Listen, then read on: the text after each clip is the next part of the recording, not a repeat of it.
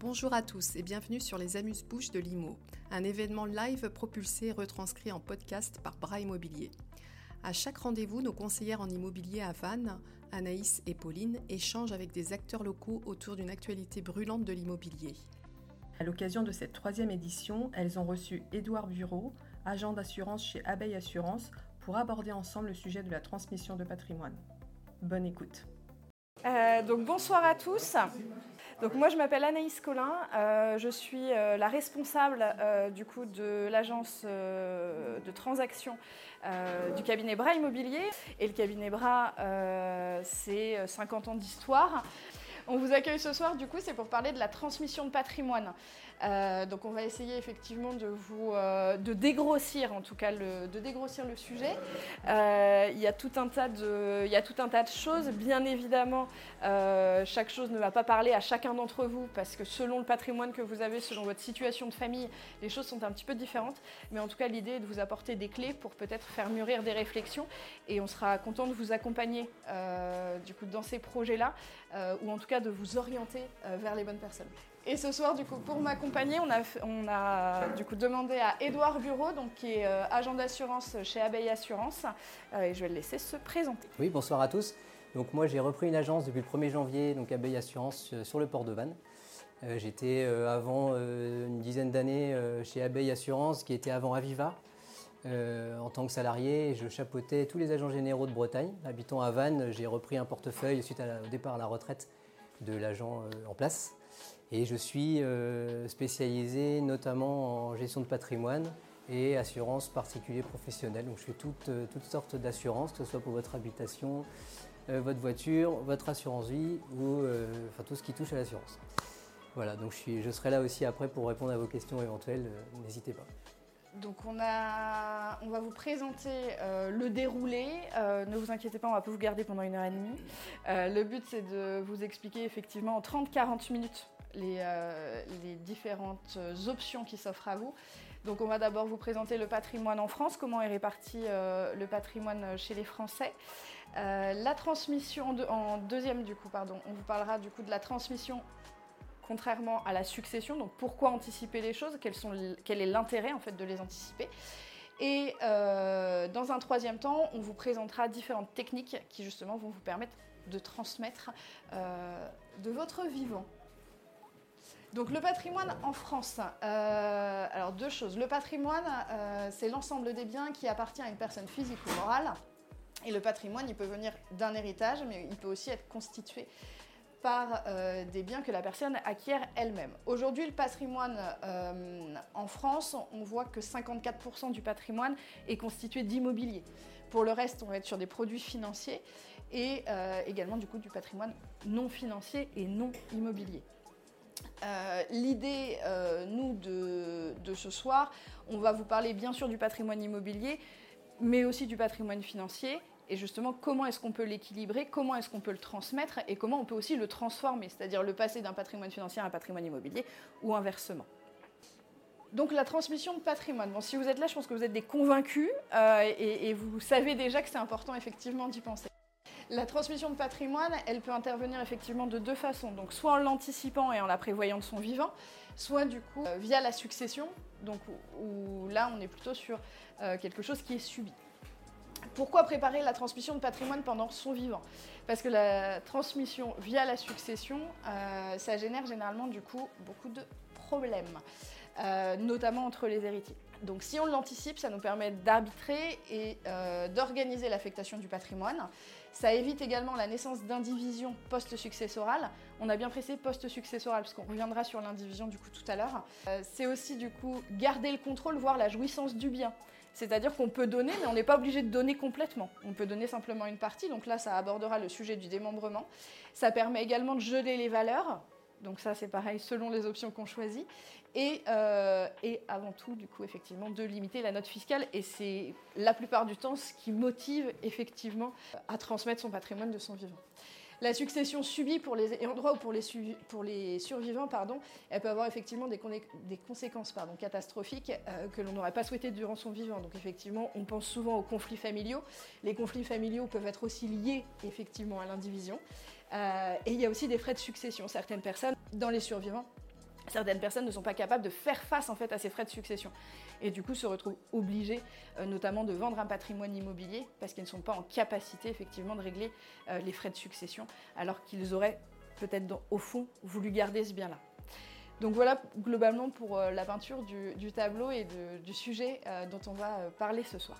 On a plusieurs techniques euh, effectivement pour transmettre euh, son patrimoine. Alors celle qui vous viennent euh, peut-être le plus vite en tête, c'est la donation et la donation partage. mais il n'y a pas qu'elle. on peut aussi agir dès le mariage.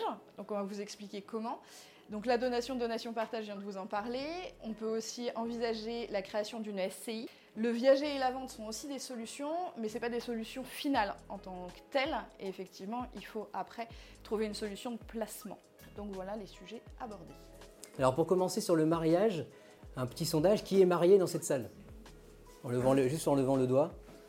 Ouais, on arrive un peu près, hein, peut-être un peu plus que les statistiques françaises. Au niveau statistique, en 2018, il y a à peu près 42% des Français qui sont mariés, 10% des, un peu moins de 10%, 5% en Pax, et le reste en concubinage. Il y a aussi, il y a aussi des, en fonction de l'âge aussi beaucoup. Ce qu'il faut savoir, c'est qu'il y a des définitions très précises. Le concubin, le conjoint ou le partenaire de Pax ont des définitions très précises qui jouent derrière sur votre succession. Le conjoint, c'est le mariage, c'est-à-dire un homme et une femme mariés sont conjoints. On a tendance à banaliser le mot conjoint, mais faites attention, le conjoint, c'est marié. Le concubin, c'est vivre ensemble sans contrat de mariage, sans, contrat de Pax, sans rien du tout. Et le partenaire de Pax, bien sûr, c'est celui qui a contracté un Pax. Attention au Pax, il faut bien rajouter le testament, qui est obligatoire dans les cas de succession. Autrement, vous êtes comme le concubin, vous n'avez rien du tout. Donc, juste pour finir, sur le concubin, s'il y a décès du concubin, le concubin survivant aura 60% de droits de succession. Donc attention. Au niveau du Pax, comme je disais tout à l'heure, donc testament. Si testament, il y aura exonération des droits de succession, comme le conjoint. Et euh, pour les mariages, donc il y a des exonérations de droits de succession et ensuite il y a plusieurs régimes de contrats de mariage, je vais vous dire après, et qui peut jouer aussi sur euh, les taux de succession et sur les, partages. Notamment si vous avez des enfants en commun, vous avez le droit au 100% d'usufruit ou 25% de pleine propriété. Vous pouvez rajouter des options si vous avez des clauses de préciput, des, des, choses qui se rajoutent chez le notaire ensuite. Mais de base, vous avez le choix entre 100% usufruit ou 25% pleine propriété pour le survivant. Si présence d'enfants non communs, c'est 25% de pleine propriété. Voilà. Ça, c'est pour le, mariage.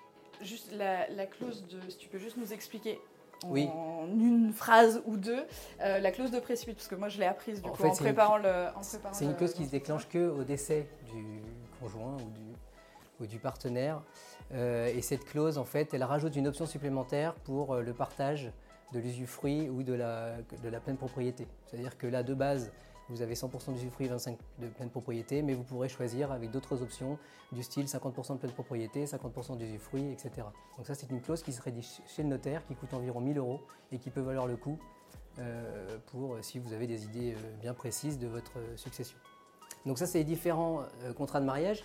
Qui connaît son contrat de mariage? Voilà, il n'y en a pas beaucoup. Alors je vous encourage à savoir sur quel régime vous êtes et que ce soit madame ou monsieur, il faut connaître il faut que les deux connaissent. Si en général, toujours, il y a toujours une personne dans le couple qui maîtrise plus les affaires financières du couple ou de la famille. C'est important de, connaître tout, le, contrat de mariage, euh, comment, enfin, les moyens financiers qu'on a, euh, les placements qu'on a. Parce que le jour où il y a décès, et on l'en voit tous les jours, euh, j'ai encore le cas d'une dame qui est arrivée l'autre jour, son mari est décédé, elle n'avait jamais mis les mains dans ses, dans ses papiers, elle connaissait strictement rien de ce qu'elle avait.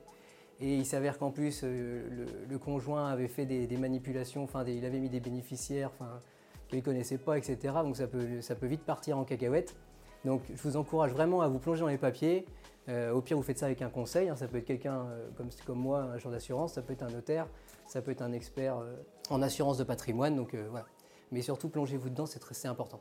Donc il existe trois trois formes de. Enfin, il existe plus, mais les principaux, il y a un régime légal hein, du mariage en général, hein, c'est 80% des mariages sont faits comme ça. C'est-à-dire, c'est celui qui s'applique d'office, il n'y a pas de contrat de mariage. Et là, c'est tous les biens acquis pendant le mariage sont, sont considérés comme des biens communs. Ensuite, vous avez le régime de séparation de biens.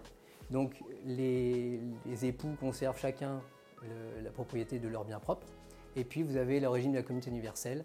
Donc là, c'est tous les biens communs qu'ils possèdent au moment du mariage sont en commun et, les biens qui sont acquis chacun d'un côté sont séparés. Il y a plusieurs, plusieurs clauses. Le contrat de mariage, on, en, parle, on en parle là, alors vous avez peut-être l'information, mais c'est pas parce qu'on est marié sans contrat que c'est une fatalité. Du coup, le contrat, il peut aussi évoluer au fur et à mesure des années. Je pense notamment du coup au, régime de la communauté universelle. Euh, c'est vrai que c'est souvent un régime pour lequel on opte quand on, avance dans l'âge, euh, notamment pour protéger effectivement son conjoint. Dans tous les cas, avant de prendre la décision d'un contrat de, mariage ou avant de se dire, bah, effectivement, peut-être qu'on repasse chez le notaire, euh, peut-être qu'on repasse chez le notaire parce qu'on n'est pas tout à fait à jour, dans tous les cas, il faut bien définir le rôle qu'on donne à son conjoint. Euh, on n'est pas obligé de, pas obligé de vouloir forcément protéger son conjoint, euh, mais si en tout cas c'est l'intention qui est là, effectivement, le mariage, ou en tout cas certains contrats de mariage sont une, sont une solution. Après, on n'oublie pas bien sûr les parts réservataires, c'est-à-dire que c'est pas parce qu'on fait un contrat de mariage qu'il n'y a pas de part réservataire, etc. pour les enfants. Euh, donc ils auront toujours, entre guillemets, ils hériteront toujours mais en tout cas on diminuera le risque d'éviction, c'est souvent ça qui, fait un petit peu peur, mais on diminuera en tout cas, le risque d'éviction du du conjoint survivant, notamment au niveau de la résidence principale. Donc donation, donation, partage. Euh, donc c'est deux, euh, deux, choses euh, qui se ressemblent mais finalement qui sont assez différentes. pour les chiffres, début 2018 en France, 18% des ménages avaient déjà reçu une donation au cours de leur vie et 8% en ont versé une. Alors qui dit donation, donation, partage, on va forcément parler de pleine propriété et aussi de démembrement du coup de la nue propriété et de l'usufruit. Euh, la donation et la donation partage peuvent avoir du coup une image qui manque un peu de, physique. C'est-à-dire qu'effectivement, on se dit, ben, j'hérite d'un bien ou j'en hérite pas. C'est pas tout à fait, euh, pas tout à fait comme ça. Je donne un bien ou je le donne pas. On peut euh, tout à fait conserver son bien du coup en usufruit ou en nue propriété et donner l'autre et donner du coup l'autre partie. Pour faire simple, la nue propriété c'est le fait de posséder du coup le bien. L'usufruit, c'est le fait d'en jouir comme bon nous semble. Donc ce qui est fait euh, généralement, mais après chaque notaire a aussi une latitude euh, et, selon votre projet, c'est des choses qui peuvent être discutées. Ce qui est fait généralement, c'est que la nue propriété est donnée aux héritiers qu'on a choisis, aux bénéficiaires qu'on a choisis. Euh, donc dans le cadre de la donation, ça peut être la personne que bon vous semble. Dans le cadre de la donation partage, il y a une histoire de filiation, il y a une histoire de transgénérationnel. Alors attention, les frais ne sont pas les mêmes euh, selon la personne à qui vous, enfin du coup selon euh, la personne à qui vous donnez, parce qu'effectivement les enfants notamment ont, ont un abattement jusqu'à 100 000 euros tous les 15 ans. Donc un enfant à qui vous donneriez du coup l'usufruit ou la nue propriété effectivement de votre, votre maison, sur 100 000 euros c'est abattu. Donc il a un abattement sur 100 000 euros et tout ce qui va dépasser, effectivement, après, euh, a un coût. Euh, donc c'est un peu le même principe que le, que le barème des impôts. Euh, selon le pourcentage, selon la valeur de ce que vous donnez, un pourcentage différent s'applique. On peut, normalement, je, fais juste une petite parenthèse, mais normalement la donation partage a pour but, ou avait pour but en fait, d'éviter les situations d'indivision.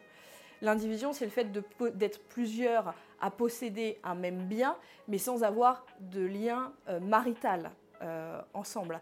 Donc, c'est-à-dire un frère et une sœur, par exemple.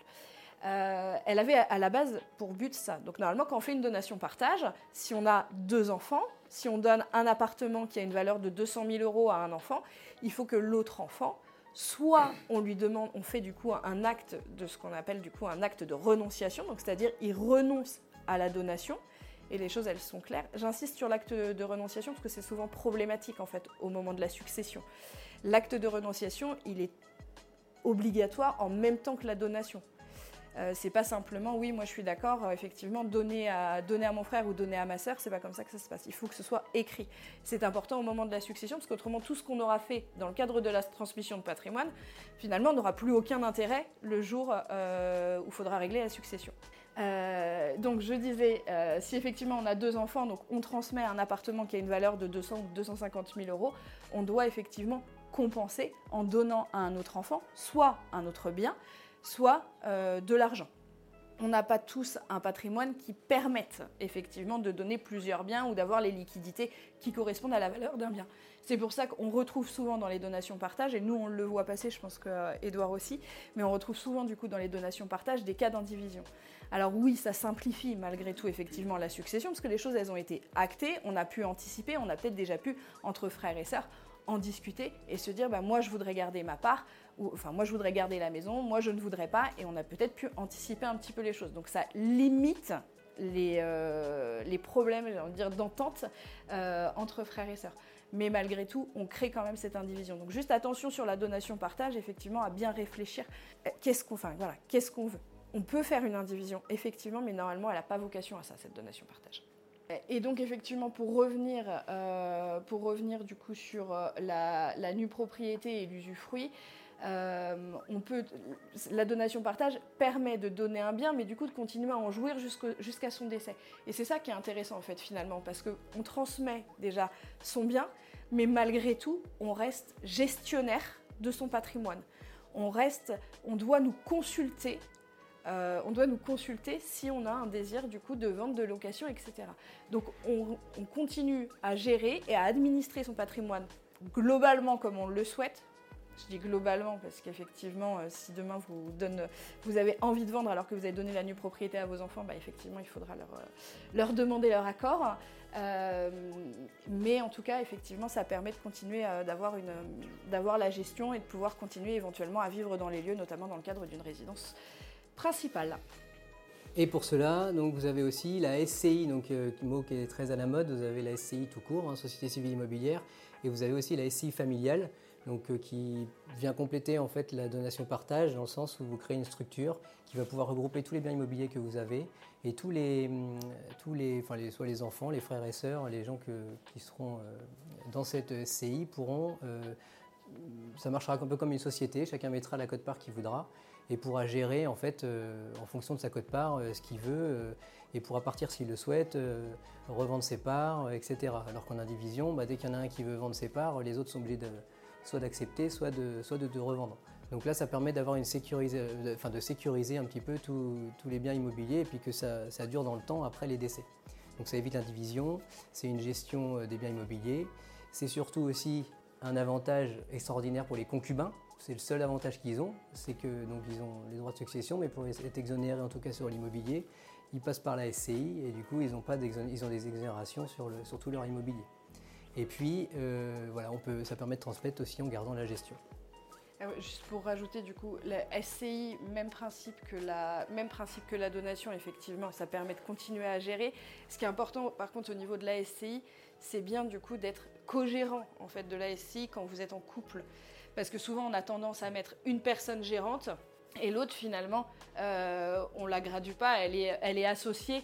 Et euh, elle est associée, elle est dans la masse. Le problème, c'est que du coup, si le conjoint survivant, lui, n'est pas co-gérant, euh, eh bien, au moment de la SCI, c'est pareil, ça va créer, au moment d'une éventuelle succession, pardon, ça va créer un déséquilibre. Donc là, tout ce qu'on vous, tout ce qu'on vous donne euh, comme information aujourd'hui, c'est voilà, il existe ces solutions-là. Maintenant, ce pas des solutions euh, toutes faites, euh, ce pas des solutions euh, qu'il faut prendre pour argent comptant. Il faut aussi derrière créer des statuts. Et au niveau de la SCI, notamment, on en parlait avec un commerçant la semaine dernière, lui a mis ses murs, du coup, les murs de son commerce dans la SCI. Il a et on, en a, on, l'a validé avec lui, mais effectivement, il a bien mis qu'il gardait en fait l'usufruit au niveau des statuts, c'est-à-dire que tant qu'il est en activité, même s'il n'est plus majoritaire au niveau des parts, euh, du fait qu'il soit gérant, ça lui permet de préserver son activité.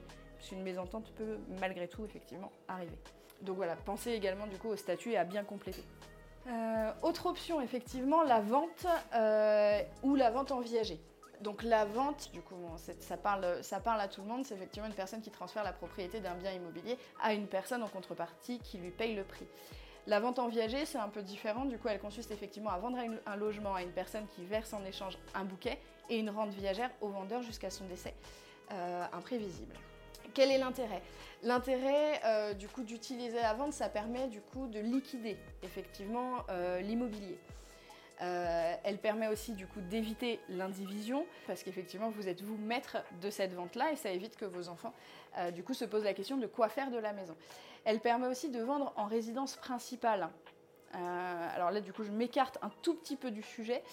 mais il faut savoir que lors d'une succession, de fait, si vos enfants héritent du coup de votre résidence principale, on imagine qu'il n'y a pas eu de donation, qu'il n'y a pas de SCI, donc on est dans une succession pure. Donc vos enfants héritent de votre maison et ils vont du coup se décider à la mettre en vente. Il faut savoir que pour eux, ça représente du coup non plus la résidence principale, mais ça représente effectivement la résidence secondaire. Et aujourd'hui en France, la résidence secondaire, elle est taxée. On est taxé sur la plus-value qu'on peut tirer du coup du bien. Il y a des cas euh, assez simples, c'est-à-dire que malgré tout, il y a une souplesse, euh, il y a une souplesse au niveau de l'État, et on estime que si la vente, elle arrive dans l'année qui suit le décès, ça s'est entendu comme être la résidence principale, ou en tout cas elle prend cette position-là, et effectivement il n'y a plus d'imposition sur la plus-value. Il faut encore prouver euh, qu'on a bien tout mis en place et en tout cas qu'on a fait le nécessaire pour la vente. Donc effectivement, c'est envoyer, euh, envoyer des mandats de vente, envoyer des diagnostics, en tout cas prouver qu'on a cherché à la vendre et que malheureusement l'opportunité ne s'est pas présentée. Le problème, c'est au moment du décès, euh, les héritiers n'ont pas forcément toujours discuté entre eux de ce qu'ils voulaient faire. Ou alors il y a une mésentente, etc. Dans ces cas-là, on le voit, euh, des fois la maison est mise en vente deux ans, trois ans, quatre ans. Là on a un cas 11 ans, ça reste assez exceptionnel. Mais du coup 11 ans après le décès. Et bien effectivement, cette maison maintenant c'est une résidence secondaire. Les prix d'il y a 11 ans, vous le savez, du coup n'étaient pas les mêmes que les prix d'aujourd'hui. Donc aujourd'hui, ils vont être imposés sur la plus-value d'un bien dont ils ont hérité. Donc ça, c'est la petite parenthèse, mais effectivement, je pense que c'est important aussi toujours de, l'avoir en tête. Et ça permet aussi de répartir, euh, de répartir son patrimoine. Ça permet de, choisir, en tout cas, ce qu'on veut en faire. La vente en viager, euh, l'intérêt qu'elle peut avoir, c'est qu'au même titre, finalement, elle se rapproche un petit peu de la, de la donation, c'est-à-dire que la nue propriété, euh, on démembre en fait la propriété. Donc la nue propriété, elle appartient à quelqu'un d'autre, c'est-à-dire la coquille de votre maison appartient à quelqu'un d'autre. Par contre, ça vous permet de rester vivre éventuellement dans votre résidence principale jusqu'à votre décès. Donc ce qui limite aussi un éventuel chamboulement avec, euh, le fait de du coup de devoir se reloger. Je reviens aussi euh, rapidement du coup sur euh, la vente ou la vente en viager, enfin d'une manière assez globale, mais on voit beaucoup de gens qui partent en qui partent en maison de retraite on sait pertinemment qu'il n'y aura pas de retour à domicile. Et malgré tout, du coup, les enfants, ou même, enfin, c'est souvent les enfants, les enfants ont du mal à enclencher la vente le temps du vivant. Donc ça fait partie aussi des choses euh, desquelles il faut discuter. En fait, je pense que le, message principal, c'est ça, c'est en fait discuter, discuter dans votre couple, discuter avec vos enfants, donner vos voeux euh, et dites ce que vous souhaitez et accepter du coup euh, les choix de chacun. Euh, parce qu'en fait, le problème, c'est quand on n'en discute pas, c'est-à-dire qu'on s'imagine que les enfants vont être contents d'hériter de la maison. Pour certains, c'est la plupart du temps, malheureusement, plutôt un fardeau qu'un cadeau euh, d'hériter d'un bien immobilier. Et ils auraient peut-être préféré, effectivement, du coup, hériter d'une somme. La vente, par contre, et la vente en viager ne sont pas des fins en soi. C'est-à-dire que là, on va récupérer une somme d'argent. Maintenant, la somme d'argent, il faut savoir quoi en faire pour justement euh, transmettre son patrimoine et encore une fois, limiter notamment la note fiscale. Alors, une fois qu'on a récupéré cet argent, effectivement, ou le bien immobilier que vous vendez, donc vous avez effectivement l'histoire de l'assurance vie. Avant l'assurance vie, je reviens juste sur la, succession. Donc vous avez le droit à 100 000 euros tous les 15 ans, plus 32 000, c'est la loi Sarkozy, il y a quelques années, vous avez le droit de donner 30 000 euros à peu près à vos enfants en liquidité, sans forcément de déclaration. Enfin, il y a un petit formulaire normalement, mais ça reste euh, assez flou. Donc vous avez le droit en gros à 130 000. Au-delà de ça, ça c'est pour les enfants. Après, euh, chaque, euh, chaque bénéficiaire a des, abattements différents. Si c'est pour les petits-enfants, euh, c'est, je sais plus, j'avais noté, je sais plus les, sais plus exactement. Je vous redirai, je vous tout à l'heure. Mais entre, les petits-enfants ont un abattement différent que les frères et sœurs, etc. Pour l'assurance vie, alors je reviens aussi sur la différence entre livret bancaire et assurance vie. Donc c'est en gros la même chose, hein. vous mettez de l'argent de côté à la banque ou à l'assurance vie. À la banque, vous avez des plafonds en général, hein. le livret A est plafonné, euh, tous les livrets sont plafonnés. Aujourd'hui, le livret A rémunère très bien, l'assurance vie sur le fonds euro un peu moins. Bon, ok. Sauf qu'en cas de décès, le livret A ou tout autre livret bancaire rentre dans la succession, contrairement à l'assurance vie. Ça, c'est le gros distinguo. Ce qu'il faut savoir aussi, euh, l'assurance vie, vous avez un impact si vous avez fait des versements avant 70 ans et après 70 ans. Si vous avez mis de l'argent avant 70 ans, vous avez 152 500 euros d'abattement par bénéficiaire. Si c'est après 70 ans, c'est 30 500, tout bénéficiaire confondu. Donc il est important de revoir un peu vos, si vous voulez en tout cas euh, optimiser votre succession, de faire les versements qu'il faut avant 70 ans pour euh, améliorer un petit peu vos, droits de succession. L'assurance vie, vous pouvez choisir les bénéficiaires, contrairement au livret bancaire. Hein. Le livret bancaire, le jour du décès, il est fermé, il est bloqué. Il revient ensuite dans la succession et ça va aux enfants et, à tous les héritiers qui restent. L'assurance vie, vous choisissez qui vous voulez. Donc vous pouvez pouvez pas mettre d'animaux, hein, contrairement à ce qui se dit, mais vous pouvez mettre euh, n'importe qui, une personne à l'étranger, euh, une personne de votre famille, un ami, etc. Si vous qu'elle est bien citée avec sa date de naissance et une, adresse ou quelque chose où on peut la retrouver, euh, voilà, vous pouvez mettre qui vous voulez. Ensuite, l'assurance vie, donc il y a des fonds garantis et des unités de compte. Donc, fonds garantis, c'est la rémunération est garantie. Donc aujourd'hui, les taux varient entre 1 et 3, 3-4% en fonction des assureurs. Et puis vous avez les unités de compte donc qui varient entre moins 20 et euh, plus 60%. Donc ça, ça dépend de là où vous voulez aller. Vous pouvez aller sur des unités de compte euh, sur de l'immobilier, vous pouvez aller sur du développement durable, vous pouvez aller sur euh, l'investissement des entreprises dans le médical, vous pouvez aller dans, il y a plein de, plein de supports différents. Et ce qui est à la mode aujourd'hui, c'est tous les fonds ISR, c'est-à-dire orientés développement durable. Donc c'est-à-dire que les assureurs choisissent d'investir dans des entreprises qui font des efforts pour l'environnement ou qui investissent dans des valeurs, euh, on va dire, euh, bio, euh, vertes, etc. Donc ça, c'est ce, qui, c'est ce qui est aujourd'hui en vogue et qui rémunère plutôt correctement. Alors aujourd'hui, la bourse fait un peu des yo-yo. Donc ce que je conseille aujourd'hui, moi, c'est d'aller dans les obligations d'entreprise. C'est plutôt les entreprises, là, en ce moment, recherchent, recherchent de l'argent. Donc les assureurs vont leur prêter de l'argent. Et en échange, ça marche comme une banque. Hein. On reçoit un, un taux d'intérêt et qui aujourd'hui, nous, sur le fonds qu'on propose en tout cas aujourd'hui euh, en obligation, on tourne autour des 5-6% de rémunération. Ça, peut être aussi une, variante et qui n'est pas trop risquée puisqu'on investit dans des entreprises qui sont cotées ou qui sont, qui sont assez importantes, donc euh, le risque est très faible. Pour préciser du coup le règlement hors succession, parce qu'on a parlé tout à l'heure de frais de enfin on parle depuis le début en fait d'ailleurs de frais de succession. Euh, mais la donation, effectivement, il y a des frais de donation. En tout cas, il y a toujours des frais. Ce qui est intéressant du coup dans la transmission de patrimoine, c'est aussi du coup les frais de notaire. Et c'est surtout ça, en fait, finalement, sur quoi on, gagne. Euh, parce que quand vous passez euh, dans la succession, chaque ligne a une valeur, euh, et du coup, chaque ligne est, comptée. Quand on dit que ça, ça passe hors succession, ça ne veut pas dire qu'il n'y a pas de frais de succession. C'est simplement que le notaire ne reçoit pas cette somme-là, cette enveloppe-là, le notaire ne la reçoit pas. Donc vu qu'il ne la reçoit pas, il ne peut pas taxer en fait cette, cette action. Et donc le règlement il se fait, enfin tu m'arrêtes si je me tu m'arrêtes si je me trompe, mais après il y a deux il y a deux écoles au niveau des assurances. Soit du coup c'est l'assurance qui directement retient sur la somme le, les frais du coup de succession et qui les reverse à l'État. Soit du coup la deuxième option. il y a deux choses. Il y a, il y a la, grâce à la loi TEPA où le conjoint est complètement exonéré des droits de succession. Donc là, vous, pouvez transmettre au, conjoint survivant 100% de la somme qui est sur votre assurance vie sur l'autre contrat d'assurance vie. Donc ça, il n'y a pas de souci. Par contre, après, c'est pour les bénéficiaires. Effectivement, vous avez les abattements de 152 000. Et au-delà, effectivement, c'est l'assureur qui gère directement pour euh, les prélèvements, etc. Donc vous, vous recevrez la somme déduite euh, des, intérêts. Il y a aussi un autre intérêt absolument à avoir, c'est d'ouvrir le plus rapidement possible des assurances vie pour les enfants, les petits-enfants. Parce que comme ça, ils commencent... Enfin, la date est hyper importante, la date d'ouverture d'un contrat d'assurance vie, puisque vous commencez à cumuler vos années d'ancienneté du contrat. Et un contrat d'assurance vie a des abattements fiscaux intéressants à partir de 8 ans. Au-delà de 8 ans, les plus-values sont fiscalisées à 30%, c'est la flat tax. Au-delà de 8 ans, vous avez des abattements fiscaux de 4600 euros. Euh, sur les plus-values, hein, je parle. Donc vous mettez 1000 euros, vous avez fait 1000 euh, euros de plus-value euh, en 5 ans, vous les retirez, ben, ces 1000 euros de plus-value seront taxés à 30%. Vous les retirez au-delà de 8 ans, ces 1000 euros ils seront taxés à 17,2% euh, de prélèvements sociaux et puis euh, les abattements fiscaux qui vont avec. Donc ça c'est important et aujourd'hui on ouvre les contrats, en tout cas chez nous là on ouvre actuellement les contrats euh, gratuitement pour les enfants et petits-enfants. Il y a juste à mettre 100 euros dessus et tout est gratuit, il n'y a pas de frais d'entrée ni de frais de, gestion. Donc ça peut s'ouvrir. Vous pouvez ouvrir aussi justement... c'est Il n'y a pas de frais non? Pour Non, non, si on a plus de 70 ans. Oui. Ça pose pas de problème ça? Ah non, vous pouvez ouvrir une assurance vie à tout âge. Ouais, ouais, non, il n'y a pas de souci là-dessus. C'est juste que vous aurez le. C'est juste qu'elle sera. C'est simplement voilà, Mais il faut. L'intérêt de souscrire avant 70 ans, c'est que c'est exonéré. Exact. Et ça permet aux enfants de payer des droits de succession sur l'immobilier qui va leur. Tout à fait. J'aurais pas mieux dit. Tout à fait. Voilà. Tout à fait. Le problème, enfin, le problème ou la, la moins-value de l'ouvrir après 70 ans, c'est qu'effectivement vos bénéficiaires, du coup, euh, auront un abattement moindre que si vous l'aviez euh, ouvri, ouvert, pardon, bien, si vous l'aviez ouvert avant. Donc, dites-nous. Oui. Dites-nous. 75 ans. Oui. Je sais pas qui c'est.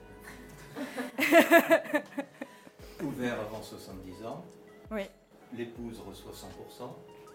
Elle décède 6 ans après, elle a les 100% de liquide toujours, Oui. parce qu'ils vont être taxés par le fisc en succession. Mais ça Ben- dépend à quel... Le contrat a été ouvert quand? Il y a longtemps. Oui, bon, bah, il bénéficie du coup au-delà des 8 ans des abattements fiscaux. euh, donc il sera fiscalisé sur les plus-values. Bah oui, oui, ça sera, ça sera fiscalisé normalement, mais au-delà des, au-delà des 8 ans. Après, y avec a la- après avec la loi avec la loi TEPA du coup euh, avec la loi avec la loi TEPA. Vous n'avez pas suivi ce que j'ai dit. Ah pardon, Dites-nous. j'ai mal écouté alors. L'épouse, elle va reverser l'argent sur son contrat. L'épouse, elle, Elle reverse du coup. ouais. elle met sur son compte Ouais. Oui. Oui. Et elle décède. et elle décède. C'est ça. Alors, elle n'a pas dépensé l'argent de l'assurance. Oui. Et elle va être taxée, la succession va être taxée sur cet argent-là. Bah, S'il est placé en assu- s'il est placé. Sur l'assurance vie, d'accord Oui, tout à fait. Il était avant en assurance vie. Il était ah bah non à partir du moment en Après, fait, c'est où les bénéficiaires, il y a les abattements bénéficiaires, c'est Ouais. tout. Moi je décède, et puis ma femme euh, garde l'argent. Vous êtes ouais. Et dans 10 ans, elle décède, elle a toujours l'argent, et le Mais- fisc va lui dire ça c'est de la trésorerie. en assurance vie ou pas? C'est ça en fait la question. C'est est-ce que cet argent-là est replacé ou pas en assurance Il n'y vie a plus que 30 500. Ah non, alors, alors non. Faites bien d'éclairer le point. Non, Euh, non parce qu'en fait, ça se cumule. C'est-à-dire que si à 69 ans, je vais prendre des années rondes, ça va être plus simple. Si à 69 ans, vous aviez sur le, euh, sur le compte de cette assurance vie 152 500 euros ou moins, parce qu'on peut dire, on peut dire moins, vous avez acquis en fait cet vous avez acquis l'abattement par bénéficiaire. J'en suis sûre. Je peux même la couper. Donc en fait, ça se cumule, c'est-à-dire que si à 72 ans, on a sur le compte 183 000 euros, le bénéficiaire est exonéré sur 183 000 euros. Je sais pas si c'est très clair dans mon explication, mais tu sais où je vais. En fait, c'est les versements qui sont importants. C'est pas l'âge de décès, c'est pas l'âge d'ouverture. C'est à 70 ans combien du coup il y avait euh, sur le compte. Les 152 500 sont Par exonérés. bénéficiaire, par bénéficiaire. Alors par qu'après 70 bénéficiaire. ans, c'est tout bénéficiaire confondu. Madame, vous dé- je, je me permets, je ne sais pas si c'était votre cas à vous ou si c'était le cas de quelqu'un d'autre. On, on prend un cas, voilà. Il y a plein de cas. plein de cas. Euh, on prend votre cas à vous. Si demain, donc, malheureusement, vous décédez, vous avez 200 000 euros sur votre, sur votre assurance vie, les 200 000 euros vont entièrement à madame, on est bien d'accord. Vous avez quel âge? Excusez-moi. 76 ans. Sur ces 200 000 euros, il y avait 152 500 qui avaient été versés avant vos 70 ans. Donc là, du coup, cette partie-là, elle est exonérée. Le reste de l'argent a été versé après vos 66 ans. Donc elle sera exonérée que sur les 30 500 premiers. Par contre, effectivement, elle va être taxée sur les 17 000 euros. euh, sur les 17 000 euros qui restent, là, du coup, par contre, effectivement, il y aura une taxe. Il y aura des frais de succession sur cette partie-là. C'était ça votre question? Non. Non. Ma, question- ma ma tout le monde comprend, mais. Donc monsieur décède, madame récu- donc là vous êtes décédé. Madame a récupéré du coup les 200 000 euros et elle décède. et elle décède. Elle les a mis sur une assurance vie ces, ces 200 000 euros là Ah bah oui. Mais non en fait à partir du moment où vous sortez de l'assurance vie vous en sortez. C'est sorti en fait. Si madame elle hérite c'est sorti. Donc madame si elle les remet sur une assurance vie et ben on reprend le même principe avec les bénéficiaires. Mais effectivement vu qu'elle aura 75 ans. Par contre, les 200 000 euros seront euh, taxés euh, pleinement, tout à fait. Fini par être taxé. Tout à fait. Oh, bah dans tous les cas, ils vous rattrapent. Ah bah oui, tout à fait. Là, ça, n'est- tout à fait. C'est l'intérêt, c'est l'intérêt de l'assurance vie. Tout à fait. Si l'argent sort de l'assurance vie, peu importe. En fait, si l'argent il sort de l'assurance vie, du coup, effectivement, il y a une taxe qui s'applique. Et puis l'État, l'État met de plus en plus son nez là-dedans. hein. On est- il y a- tous les ans, il y a des, il y a des discussions. Euh, là, ça remonte encore euh, pour essayer de taxer encore plus l'assurance vie puis les enlever. Mais les, ouais, les assureurs sont là pour euh, défendre leur truc. Mais bon, un jour ou l'autre, ça va finir par, par baisser tout ça. Est-ce que vous avez d'autres cas pratiques? Quelles sont les évolutions que vous pressentez?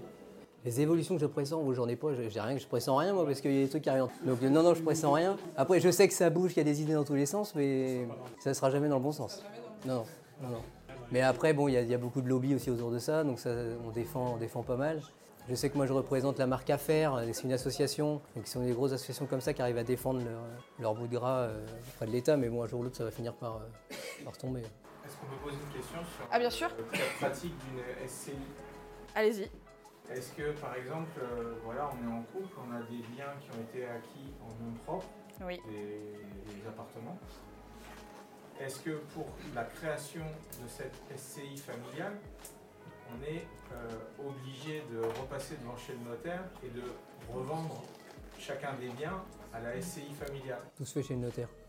Vous allez, vous allez Et puis pouvoir. vaut mieux. Vous êtes obligé effectivement de passer. chez- Vous allez être obligé effectivement de passer chez le notaire. vont euh, être calculés sur la base d'un prix de vente, par exemple. euh, il y a un cumul de, de- de- de ces biens à hauteur de. Non, Il y a, en fait, y a un moment, effectivement, on être obligé de prendre une valeur. En fait, c'est comme, pour- comme pour tout ce qu'on a vu, effectivement, il y a un moment, on est obligé de prendre une valeur au même titre que pour la donation, la donation partage, etc. Donc, effectivement, la valeur qu'on va prendre, si vous avez acquis votre bien il y a 5, 6, 7 ou 10 ans, la valeur, elle va avoir évolué. Donc, le mieux du mieux, c'est effectivement de l'anticiper dès la constitution du couple et donc dès la constitution de patrimoine. Maintenant, tout se rattrape. Par contre, effectivement, en termes de frais, vous allez être euh, l'ASC, du coup, ça coûte de l'argent hein, à, créer, parce que ça reste une société, donc euh, il faut effectivement créer une société, avec les obligations euh, qui vont avec, donc maintenir du coup des assemblées générales. C'est assez souple, entre guillemets, du coup. Aujourd'hui, il n'y a pas de... On, dit qu'il faut maintenir l'assemblée générale, vous n'êtes pas non plus obligé d'envoyer le procès verbal euh, par recommandé, enfin voilà, c'est quand même assez souple, mais effectivement, vous être obligé de le faire. Maintenant, on va prendre effectivement la valeur de vos biens. Alors, je n'utiliserai pas le mot vente, mais en tout cas pour intégrer effectivement votre bien dans la SCI, oui, ça va avoir un coût. Maintenant, le pourcentage, euh, je pourrais vous envoyer un mail avec euh, le taux euh, du coup et ce que ça, euh, et ce que ça représente. Il risque d'y avoir une opposition sur la plus-value dans les biens propres, puisqu'entre la valeur d'acquisition du bien par rapport au jour de la vente, ce ne sera pas le même prix et donc il va être perdu sauf à plus de 30 ans.